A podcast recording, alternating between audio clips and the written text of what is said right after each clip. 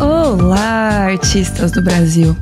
No episódio de hoje da Sala 1604, a gente quer conversar com você que ainda tá no comecinho da sua jornada artística, que não conseguiu os primeiros trabalhos, que ainda tá tentando encontrar uma rotina de estudos que faça sentido para você, ainda tá entendendo como é que você aprende. Essa semana aqui na Revo, a gente está fazendo a Maratona de Blender, que é um evento gratuito onde a gente te ensina Blender através de uma cena completa, né? Nosso professor Ivan ensina você a fazer uma cena do começo ao final, sem você ter aberto o Blender nenhuma vez na sua vida, você consegue acompanhar. E muitas pessoas que participam da maratona de Blender ficam muito felizes e satisfeitas com os resultados que elas conseguem atingir em uma semana fazendo essas aulas, né? Mas a nossa questão aqui hoje é: será que dá para parar por aí? Será que a gente consegue aprender arte a um nível profissional assistindo tutoriais? E aí, para conversar sobre essa diferença entre aprender sozinho, entre aprender com ajuda, entre decidir se faz um curso ou se continua estudando de forma solitária. Estou aqui com o Gustavo Ribeiro, um dos grandes autodidatas aí que eu conheço. Foguinha. Nada, nada, nada. e aí, galera, tudo bem com vocês? Vocês estão bem? Como vocês estão? Eu acho que tem um negócio, Gabi, sobre esse bagulho de autodidata que vale falar. As tem pessoas falam, às que vezes. Vale falar. Eu acho, acho que, pra começar, assim, pra mim, as pessoas falam como se autodidata fosse um bagulho. Caraca, Melhor. Só autodidata, que foda. É. Mano, se você tem condição de ter alguém pra te ajudar, não seja autodidata. Sim. Sabe, de pagar um curso, de fazer um rolê, não seja. Porque, tipo, tu vai aprender muito mais rápido se você tiver uma pessoa que já sabe te ajudando. Isso é um fato para mim, sabe? Não é nenhuma questão assim, sabe? A questão é, é tipo, dá para você aprender sozinho, saca? Dá para você aprender sozinho. Porra, eu lembro que na, tipo, por exemplo, porra, eu aprendi outra língua assistindo filme e fazendo tutorial, sabe? Sim. Lá em casa só dava para patrocinar o curso de inglês de uma pessoa. E essa era ah. minha irmã, que era mais inteligente, entendeu? vamos, vamos investir pelo certo aqui, é, né? É, aqui já parece que vai dar certo, a gente vai Sacou? Então não dava, não tinha essa. Já, já era muito caro um. Então eu tive que aprender sozinho. Eu nunca fiz nenhum curso de nada. Assim. Nunca e, eu, e na escola eu sempre fazia espanhol, assim, porque eu odiava inglês. Só que daí chegou um momento que eu queria aprender 3D e tudo era inglês naquela época. Tudo, tudo era inglês. Aí eu falei, ah, foda-se, vou aprender essa merda. Saca? Mas eu tenho certeza que se eu tivesse feito um curso, eu ia ter aprendido muito mais rápido. Sim. Sabe? E eu tenho certeza também que eu ia ter, tipo, muito menos vícios do que eu tenho hoje, assim, sabe? Acho que a gente vai abordar todos esses temas mais pontualmente mas eu gosto desse Mas vale falar que nada que substitui um professor. Exatamente, tem, eu acho que esse é um ponto. Mas eu acho que você começou ali da, da forma mais precisa possível, que é não seja burro, né? Se você se você consegue ter ajuda para fazer as coisas, por quê? Porque, em nome de Jesus, nosso Senhor, você faria as coisas sem ajuda. Exato não faz sentido. Você está escolhendo o caminho mais longo, o caminho mais difícil, o caminho mais demorado, sem uma, uma razão que justifique essa escolha, sabe? Não faz Exato. sentido. Não faz sentido. E aí eu acho que esse exemplo do inglês que você falou é um bom, um bom paralelo, porque acho que funciona bem para dar de exemplo, assim, para quem às vezes ainda tá na dúvida entre investir, investir num curso, ou mesmo ir atrás de um curso, porque tem muito material no YouTube disponível, né? É, você falou que a sua jornada né, de aprender inglês de forma não, não balizada em parâmetros didáticos, né? Mas com filmes e meter nas caras, te deixa com vários vícios e probleminhas. Que tipo de probleminhas você acha que são esses? Ah, eu acho que, tipo assim, primeiro quando a gente vai aprender é com base na pesquisa do que. Tipo, o foda de aprender sozinho é que você, assim, tipo, você vai buscando conteúdo. E nem tudo que está na internet é o melhor conteúdo, para começar. Tá? Você não tem como filtrar o que é bom e o que é ruim. Sim. E quando a gente tá muito novo nas coisas, a gente tende a assumir todas as paradas. Tipo, quando você tá aprendendo um bagulho novo, você tende a assumir tudo como uma verdade absoluta, sabe? E por isso que eu acho que é muito importante você ter alguém ajudando. Mas, por exemplo, ah, deixa eu, deixa eu ver se eu consigo pensar num exemplo, tipo, prático pras, pras pessoas aqui. Enquanto você pensa, eu vou contar uma anedota sobre isso que você falou de não podermos confiar nos conteúdos na internet. Uma coisa que eu percebi recentemente, porque né, a gente tá falando sobre estudo aqui, então estudo cabe qualquer coisa que você tenta aprender sozinho. Mas eu estava falando bastante sobre adestramento e comportamento animal. E aí, os primeiros vídeos que eu vi, eu caí no primeiro, né, os primeiros vídeos que eu vi foram de canais muito grandes do YouTube. Porque é isso que o YouTube te indica, certo? Porque o algoritmo funciona dessa forma. Você tá pesquisando sobre o assunto, ele não vai te indicar um vídeo que o conteúdo é ótimo se o vídeo tem 5 views. Porque ele entende que se um vídeo só tem 5 views, o conteúdo não é ótimo, certo? Um dos parâmetros pro YouTube indicar um conteúdo para você é ele ter muitos views. E aí o que eu acabei percebendo logo que eu comecei a me aprofundar e comecei a cair em criadores um pouco menores, uma galera é, que talvez não fosse tão comunicadora, sabe? Tipo, uma galera que não tinha é, esse perfil de e aí, pessoal do YouTube, hoje a gente vai falar de. Mas que, sabe, mas que tinha o conhecimento, eu comecei a perceber que os primeiros conteúdos que eu vi eram de gente que não necessariamente manjava tanto das coisas, mas sabia muito bem fazer thumbs, títulos, e que tinha esse perfil assim de falar, tipo, sabe? Bem de forma expressiva, conseguia comunicar muito bem.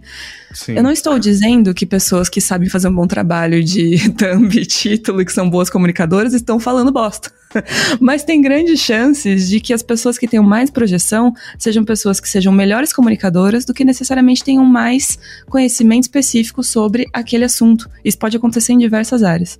Isso gera um negócio que eu estava falando, que é tipo, você não sabe mais em quem confiar. Você acaba assumindo que todas as coisas que estão sendo ali ditas são verdadeiras, mas não necessariamente. E aí você fica meio, tipo, desnorteado, acho que é a palavra. E eu acho que a parada de ter alguém é que você consegue ter uma curadoria, sabe? Tipo, sobre o que, que é um bom conteúdo, o que, que é um mau conteúdo. E eu acho que isso é vital, assim. Mas, tipo, de nenhuma maneira, porque é, esse podcast é sobre ser autodidata. Eu aprendi 90% de tudo que eu sei na raça, sabe? Porque é a Sim, vida. Sim, por isso que eu queria que você falasse sobre isso. Queria que você contasse um pouco dessa história, na verdade, porque eu trouxe esse tema e chamei você de novo para falar, porque você começou a estudar muito tempo e hoje em dia a gente obviamente acha muito conteúdo né, no YouTube, mas quando é. você começou a estudar não era assim. Então não. conta pra gente como é que foi sua jornada de Quando eu comecei a estudar, gente, tinha uma parada que se chamava, manu, chamava manual. Eu, sou, eu já tô me sentindo velho, eu me sinto velho nesse nível. Que a gente não tinha muito. Não tinha, tipo, tinha YouTube, mas não tinha ainda essa geração de conteúdo lá dentro. Eu que, quando você começava a estudar, você imprimia, eu xeroquei o manual do Maia, o manual inteiro, que era um manual tipo de mais de mil páginas, assim, o bagulho era gigantesco. Comecei a ler o manual, assim, comecei a estudar por ele, porque não tinha muita gente que tra trabalhava com isso. Eu lembro que em Curitiba, velho, eu achei um cara que trabalhava com 3D. Uma pessoa. Uma unidade de ser humano. É, uma unidade de pessoa que trabalhava com 3D. E daí eu percebi assim, e tipo assim, eu tava estudando Maia há uns seis meses e esse cara estudava o software que eu não tinha estudado, que era o Max. Então, Droga. Então eu não podia. Eu não, na época eu achava que eu não podia perguntar muitas coisas para ele, assim. Porque eu ainda não entendi. Eu ainda entendi as coisas como muito um. Ah, eu preciso. É o software que vai me ensinar a fazer as coisas, não são os conhecimentos artísticos, sabe? Tipo. Uhum. Eu ainda tava muito apegado a essa ideia, tipo, não, preciso saber tudo que tem nessa porra aqui, sabe? A ideia é que você tem um livro para você aprender um software é muito arcaica para quem vai estar tá ouvindo a gente aqui. É. Mas existem, gente, livros e livros de Maia. É. Todo ano e... saía um atualizar. E eu devorava essa parada, tipo, estudava muito isso. Mas essa parada, de, essa parte de você não não ter essa experiência é uma parada muito ruim, assim. Aí eu lembro que, tipo, eu fui fazer um curso em São Paulo, assim, que era de duas semanas, tal, que era o que dava pra pagar. Na época eu queria muito poder fazer Melies, que era tipo, era o sonho de minha vida, só que eu não tinha grana, saca? Eu não tinha como eu fazer, era muito caro para mim, saca? Aí eu fui fazer um cursinho de duas semanas, tal, lá. Uma escola que nem existe mais, né? É, não. Pra ver se eu aprendi o básico, assim, tipo, entendi um pouco o que era produzir um bagulho, sabe? Tipo, e daí eu fui lá, fiz esse curso de duas semanas, esse curso me abriu muita mente, assim, sabe? De quais eram os caminhos que eu tinha que ir, sabe? Para onde eu tinha que continuar estudando sozinho. Eu já, tá, já vim estudando sozinho há oito meses. E a partir daí, eu tive um direcionamento um pouco maior, porque alguém me falou assim: ó, essa daqui são ferramentas. Tem a parte da arte por trás. Você tem que estudar fotografia, você tem que estudar isso, tem que estudar aquilo. Tipo, ó, você já gosta de cinema, então entende que tem muita coisa de cinema aqui dentro. Pensa das coisas, pensa pensa que o 3D é só uma ferramenta para você. E daí minha mente começou, tipo, a virar uma chave, assim, sabe? Que eu comecei a usar aquelas ferramentas, tipo, ah, fazer luz, mas eu pensava em iluminar como se fosse uma fotografia, como se fosse um set de verdade, sabe? Daí eu não, eu não tava preso só ao conhecimento de 3D. Eu tava preso ao conhecimento de fotografia, de iluminação para cinema, sabe? Todas essas paradas, sabe? Ah, quando eu estudo modelagem, você pensa, pô, não tô preso só com o conteúdo de modelagem 3D, você tá preso ao conteúdo de 2D, de design, sabe? Design de personagem, design de cenário, a porra toda. Então você vê, nesse momento abriu uma, uma, um mar de coisas que eu vi de possibilidades para estudar, sabe? Que no começo eu sentia muito essa dificuldade, tipo, o que que eu estudo, velho? Uhum. Sabe? O que que eu estudo? O que caralho eu faço pra ser bom sair daqui e chegar até aqui? Eu sabia que uma coisa era inegável, estudo e prática, sabe? Que é, uhum. não tinha como fugir disso, eu precisava estudar muito e praticar muito, sabe? Mas fora isso, eu não tinha muita noção do que estudar, sabe? Então, às vezes, o meu estudo tava meio burro. E a partir desse momento que eu vi que, tipo, eu tinha que equilibrar essa parada de, do estudo teórico pro estudo artístico, sabe? e também do quanto eu estudava para o quanto eu praticava, porque eu acho que isso é uma parada muito importante, sabe? É o equilíbrio entre estudo e prática, que é a, pra, a praxis, né? Do grego praxis. Uhum. Que é tipo. Uhum. Você tem.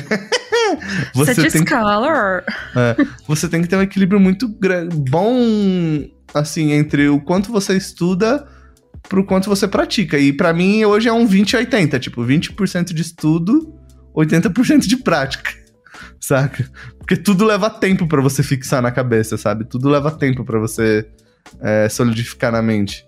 Então eu, eu, acho que é muito importante você ter esse, esse balanço, sabe? Entre o tanto que você estuda e o quanto você pratica no processo. E o processo de ser autodidata também tá muito ligado a você também não ter vergonha de perguntar. Assim, autodidata não é aprendo sozinho, sem perguntar para ninguém. Não, você é, pode tirar porque dúvidas. tem alguém ali te passando um conhecimento de qualquer forma, né? Porque daí você tá pegando o autodidatismo no, na forma mais crua do significado, que é o ato de estudar e adquirir conhecimento por si mesmo, entendeu? Uhum. Tipo, aqui tá, o ato de. O significado é o ato de estudar ou adquirir conhecimento por si mesmo, ou seja, de forma particular, sem ação direta de outras pessoas, saca? Uhum. Eu já acho que o Aurélio tem que mudar.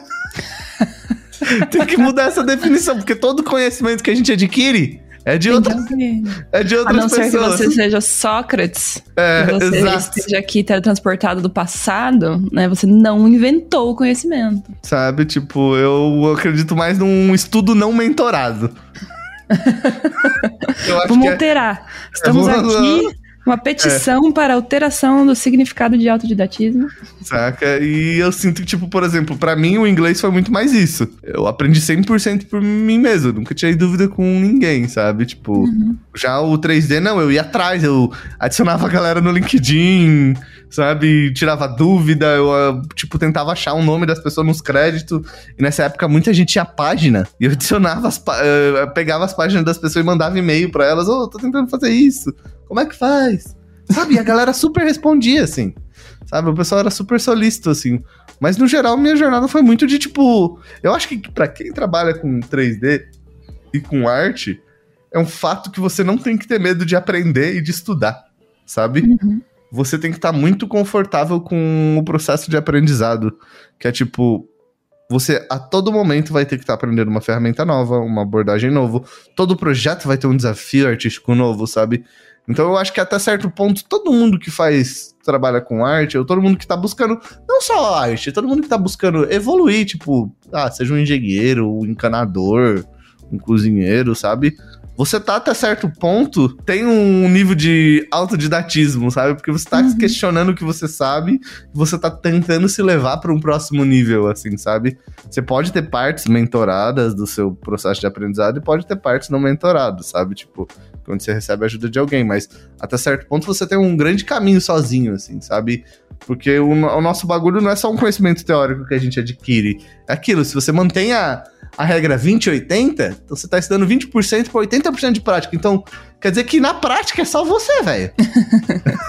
É Se só jogou, você. E é isso aí. É só você com você, entendeu? Então você precisa sentar a bunda e fazer, sabe? Então é muito importante todo mundo ter um, um, um lado de si muito autodidata, sabe? Porque é, para aprender arte você precisa sentar a bunda e praticar, não tem como fugir, saca? Não é tipo estudar história que tu vai ler um monte, sabe? E você só vai adquirir conhecimento. Não, o nosso balanço de estudo e prática é muito importante. E eu gosto muito disso que você falou, de você não sabia nem o que você estudava, sabe? Sabe? Eu acho que essa é a principal questão de quem tá começando. Porque quando você tá realmente no início, você não sabe nem o nome das ferramentas, sabe? Às vezes você não sabe nem qual software você começa a estudar. E aí, quando você começa a descobrir essas primeiras, primeiras coisinhas, assim, tipo, ah, como é que eu faço isso? Como é que eu pinto esse bloquinho, sabe? Como é que eu transformo esse bloquinho numa bolinha? Como é que eu transformo essa bolinha numa pirâmide? Começa a descobrir essas ferramentas que o Gustavo comentando. Aí você começa a ter um primeiro vocabulário ali para conseguir pesquisar, sabe? Porque antes disso está completamente jogado num mar de informação na internet aleatório e você não sabe para onde ir, né? Porque tem um monte de coisa na sua frente e você fica tipo, é...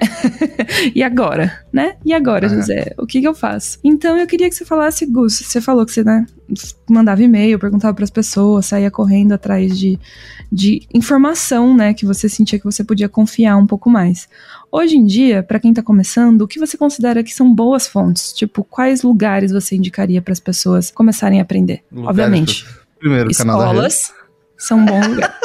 A Revo é uma ótima escola. A, a Revo, sabe, o 3D na Revo, a, a Revo, a gente tem só aqui dentro uma quantidade de conteúdo gigantesca, sabe, para você estudar, saca? Tipo, tem, tem muita, muita, muita, muita coisa mesmo. Mas eu, eu sou um grande fã de, tipo, de também, tipo, olhar para as pessoas que você curte e questionar elas, perguntar, ah, onde você acha que eu tenho que estudar para mim aprender a fazer algo igual você tá fazendo, sabe? Uhum. Porque às vezes essa pessoa pode te dar o, o caminho meio que direto, assim, sabe? Ó, Pô, faz esse curso, faz isso, faz aquilo, estuda isso, isso, aquilo. Sabe? Porque eu acho que não tem uma fonte específica que eu possa citar. Saca? E que vai funcionar lá, pra todo mundo, né? É, que vai funcionar para todo mundo, sabe? Tem tantos caminhos possíveis que você quer, pode seguir, tanto no mundo do 3D quanto do 2D, quanto da arte em geral, que não tem uma fonte que eu fale para vocês que vai vai resolver todos os caminhos. Eu acho que o maior conhecimento que eu posso dar para vocês é de tentar chegar numa pessoa que você admira o trabalho que você quer fazer e tentar às vezes perguntar para ela, ó, qual, por onde você acha que eu começo? Tem alguma escola que você confia e recomenda? Tem algum uhum, curso que você ou um vídeo online que você confia e recomenda?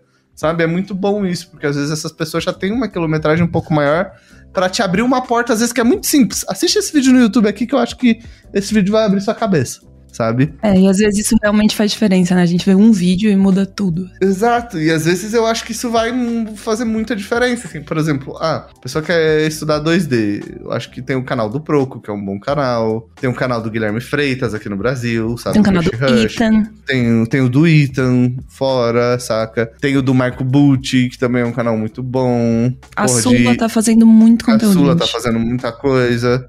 Saca? Tem muito conteúdo. Eu vou deixar links na descrição desses canais que conteúdo tá de 3D, velho. Tem o da Fundação Blender, tem o 3D na Revo. Blender Guru, tem o 3D na Revo, obviamente, primeiro de todos, a Elite.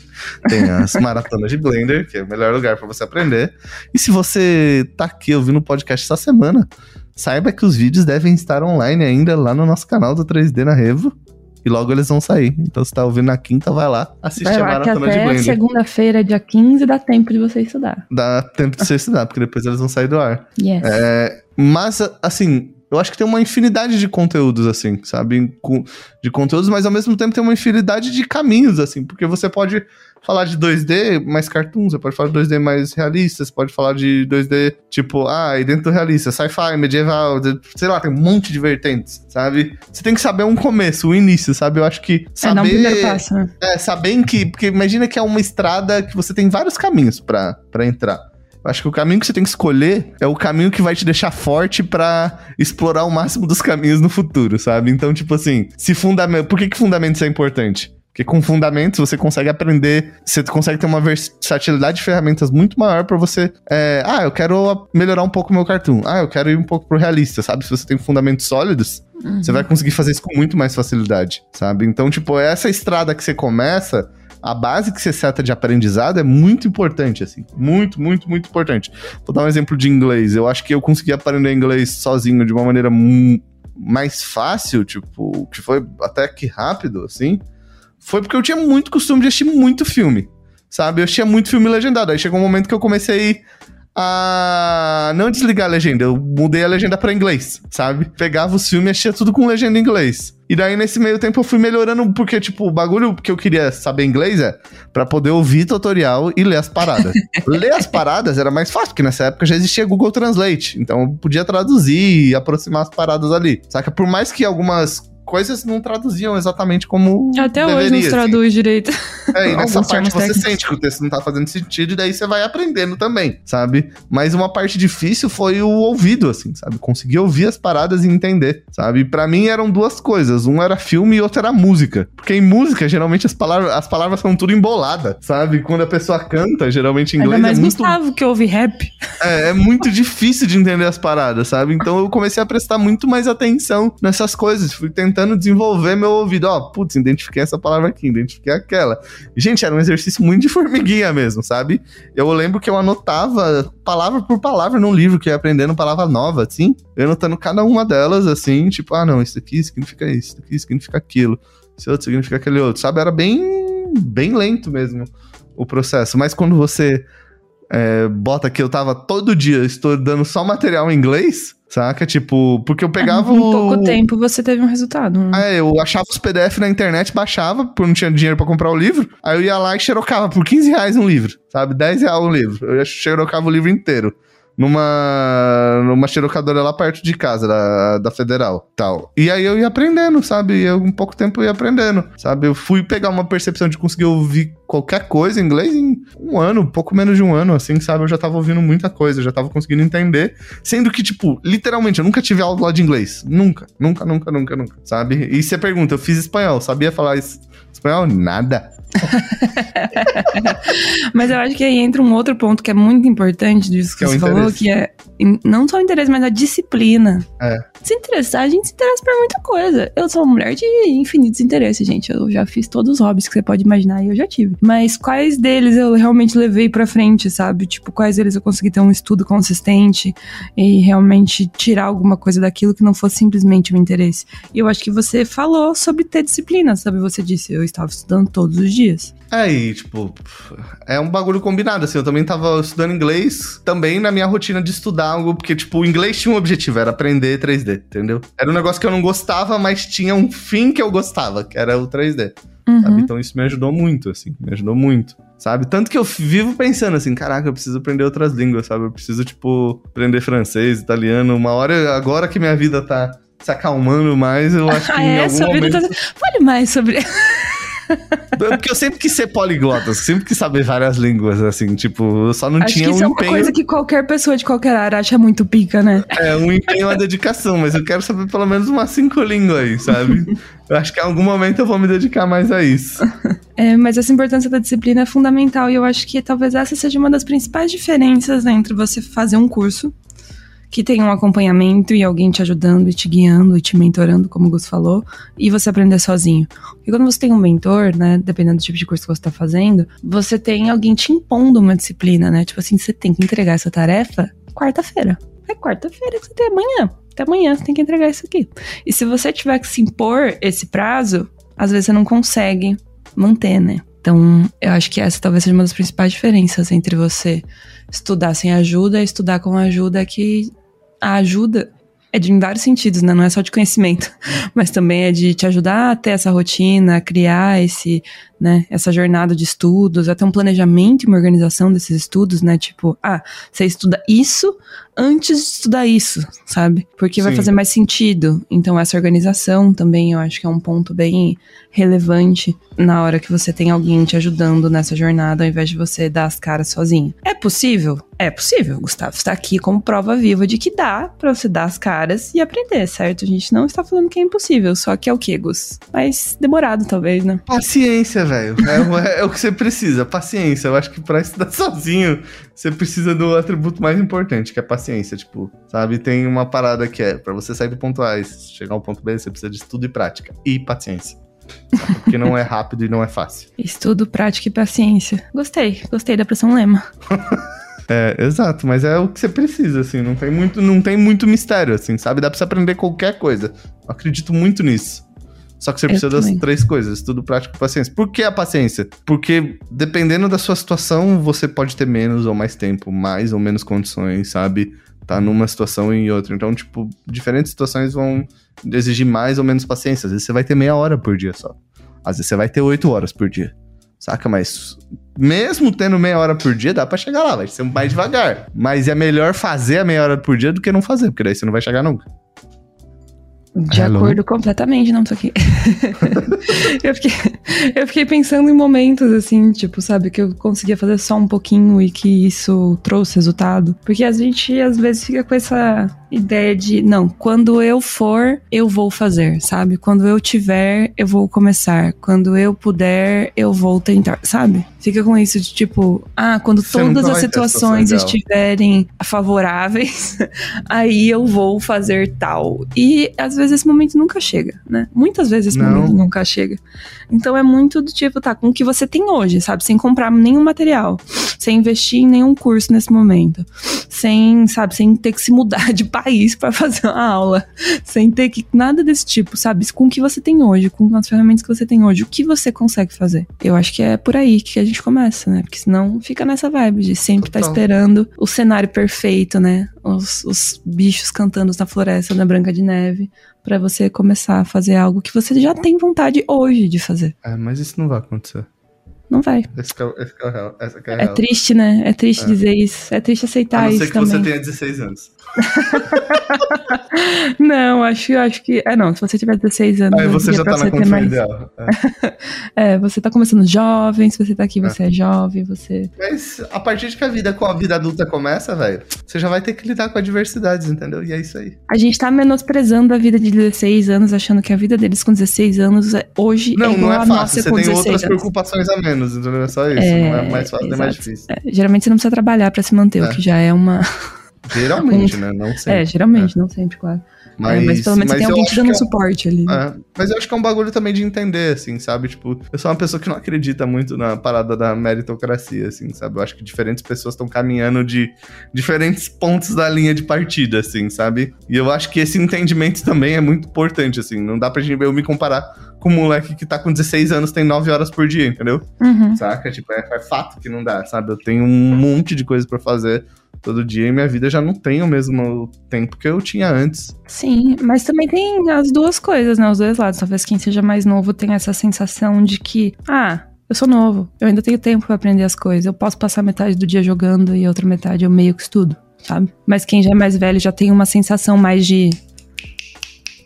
Sabe, eu não tenho mais tanto tempo, sabe? Eu não posso mais desperdiçar tanto tempo. Talvez também tenha essas duas coisas, cara. Ser mais velho traz muita inteligência na vida da pessoa. É, eu não tenho uma ansiedade com isso, mas eu tenho um senso de urgência, assim, eu tô com 33, eu tô tipo, caraca, a vida tá voando aí, buf, vamos Tá passando, as né? O tempo está passando. É, passa tempo, tempo passa, sabe? Tipo, e é isso aí, velho, sabe? Tipo, as coisas precisam acontecer, assim. Mas eu também não posso me cobrar demais, sabe? É tipo, também ter paciência, assim, que... É o que você falou, estudo, prática e paciência. Ah, tudo prática e paciência, Vai sabe? ser o título do episódio. Exato, e, e eu acho que é isso, assim. Acho que é acreditar no efeito compilado do, das coisas, sabe? É tipo, que meia hora todo dia, daqui 10 anos, pode virar, tipo, muitas horas, sabe? Tipo, muitas horas. Vamos fazer uma conta rápida aqui, ó. 30 minutos vezes Vezes 365 365 dias vezes 10 anos. Ó, são 190 mil minutos, eu vou dividir isso por 60. São duas mil horas. Duas mil horas é hora pra caralho. Duas mil horas. Mano, duas mil horas dá pra ficar bom. Dá pra ficar muito bom num rolê, sabe? Muito bom. Então você imagina que se você botar meia hora, dá isso em 10 anos. Você imagina que você bota uma hora, tu já tá falando de 4 Quatro mil, mil 4 mil horas. Mano, quando você fala de duas horas por dia, tu tá falando de 10 mil, quase 10 mil horas, saca? Ao longo de 10 anos. Saca? 10 mil horas é o que você precisa pra. Segundo é um dizem os fake news, que você precisa pra virar um mestre de tudo. Segundo as fake news, você realmente deu essa fonte. Porque eu acho que isso não tem nenhum fundamento com base em nenhum método científico. Eu Isso é acho que que não também. A gente já fez 10 mil post horas. sobre isso, esse lance das 10 É. mil horas. É só um, um achismo muito grande. Exato. Mas assim, é muito tempo. Então quer dizer que você vai ficar bom, melhor. Você vai estar melhor do que você tá hoje, com certeza. É, isso é um fato. exato. Saca, duas horas por dia, velho. Duas horas. Meu, você passa Acredita duas horas por dia no celular, pelo amor de Deus, você consegue, vai. Vamos lá. Exato. E pra gente fazer um encerramento aqui, então, né, vamos para o nosso quadro. Toca a trilha aí do meu quadro de frente com Gabi. De frente Vai, Gus. Hum, hum, a parte mais gostosa de estudar pra você. A parte mais gostosa de estudar pra mim Se você responder todas, eu vou ir na sua caixa e dou um soco. não é eu sentir que a gente, que eu tô me desenvolvendo, sabe? Sentir que eu tô evoluindo, assim, sabe? Eu não sei, eu gosto dessa sensação de ver, de olhar pra trás e ver que eu não sou a mesma pessoa, sabe? Que eu não sei as mesmas coisas, as mesmas coisas, que eu sei outras coisas, que eu tô me transformando. Eu acho que é isso daí, é, conhecimento é o bagulho mais transformador que tem, sabe? Tipo, e se você quer se transformar como pessoa, você tem que estudar, você tem que aprender, você tem que correr atrás, sabe? E eu acho que é um, ba- é um ba- bagulho que mais pode gerar mudança na vida é o conhecimento. A parte mais difícil de estudar. Paciência. Batendo novamente nesse ponto, paciência. Um momento que você lembra da sua jornada de estudo, assim, te deixou feliz. Alguma coisa que você, assim, um dia que você, tipo, uau, esse dia foi bom. Quando eu terminei o filme. Link do filme do Gus na, na descrição. Eu falei, ah, até que a gente sabe algumas coisas, então. Bateu essa vibe. é, bateu, tipo, porra, todo estudo valeu a pena, saca? Uhum. Um momento que quase te fez desistir. O filme. O lado bom e o lado ruim O lado da vida é ruim, sempre o mesmo, né? As duas É. faces da mesma moeda. É um desafio muito grande que eu me botei que eu, eu não sabia que a gente ia conseguir terminar. Não, não fiz o filme sozinho, fiz o filme com um monte de gente, mas tava dirigindo, escrevendo, tipo, fazendo uma par de coisa no filme, então foi, foi bem difícil achar, ver um fim pra um projeto tão grande. Mas teve. E Teve. foi sucesso. E uma frase de conselho, né? Como sempre aqui, a sabedoria ancestral do Gustavo, aos 33 anos, a idade de Jesus Cristo. Paz para nós aí, um conselho para os nossos ouvintes da sala 1604. Tem uma frase que parece muito piegas e muito. Ah, sei lá. Muito motivacional, mas eu gosto dela. Eu ouvi uma vez essa frase de um maluco que fazia travessia. Ele era triatleta e ele fazia, fez uma travessia no Ártico, assim, sabe? Tipo. Ou seja, condições tava- não humanas. É, e o cara tava correndo assim e a perna dele tava quase congelando, assim. Ele tava tendo. Tava necrosando a perna dele. E daí, tipo, ele não tava sentindo a perna e ele continuou correndo por mais, tipo, 20 quilômetros, assim, bagulho muito bizarro. Aí um maluco, tipo, documentarista chega e fala pra ele: Ah, porra, por que, que tu não parou? Sabe? Por que, que tu não parou, mano? Olha sua perna. Aí o maluco virou e falou assim: O sofrimento é passageiro. Desistir é para sempre. E com este pensamento, quero que vocês passem o dia com isso na cabeça. Nós encerramos este episódio da Sala 1604. Espero que essa conversa tenha te dado uma luz aí, pelo menos, de o que você pode fazer se você está se sentindo perdido aí na sua trajetória de estudo, se faz ou não um curso, se começa ou não a estudar uma área diferente da sua. E que tenha sido útil pra você esse episódio, porque a gente tá aqui pra isso, né? Para servir bem, para servir sempre, né? Exato. Tendo mais dúvidas aí, só botar no comentário, querendo ter uma podcast, botar aí no comentário que nós faz, né, Gabi? Yes! Estaremos aí. Até semana que vem, gente. Um beijo e obrigado, Gus, pela participação novamente. Imagina, gente. Lembra que é aquela frase da Dory, continue a nadar, continue a nadar, é isso aí. Beijo. É nóis.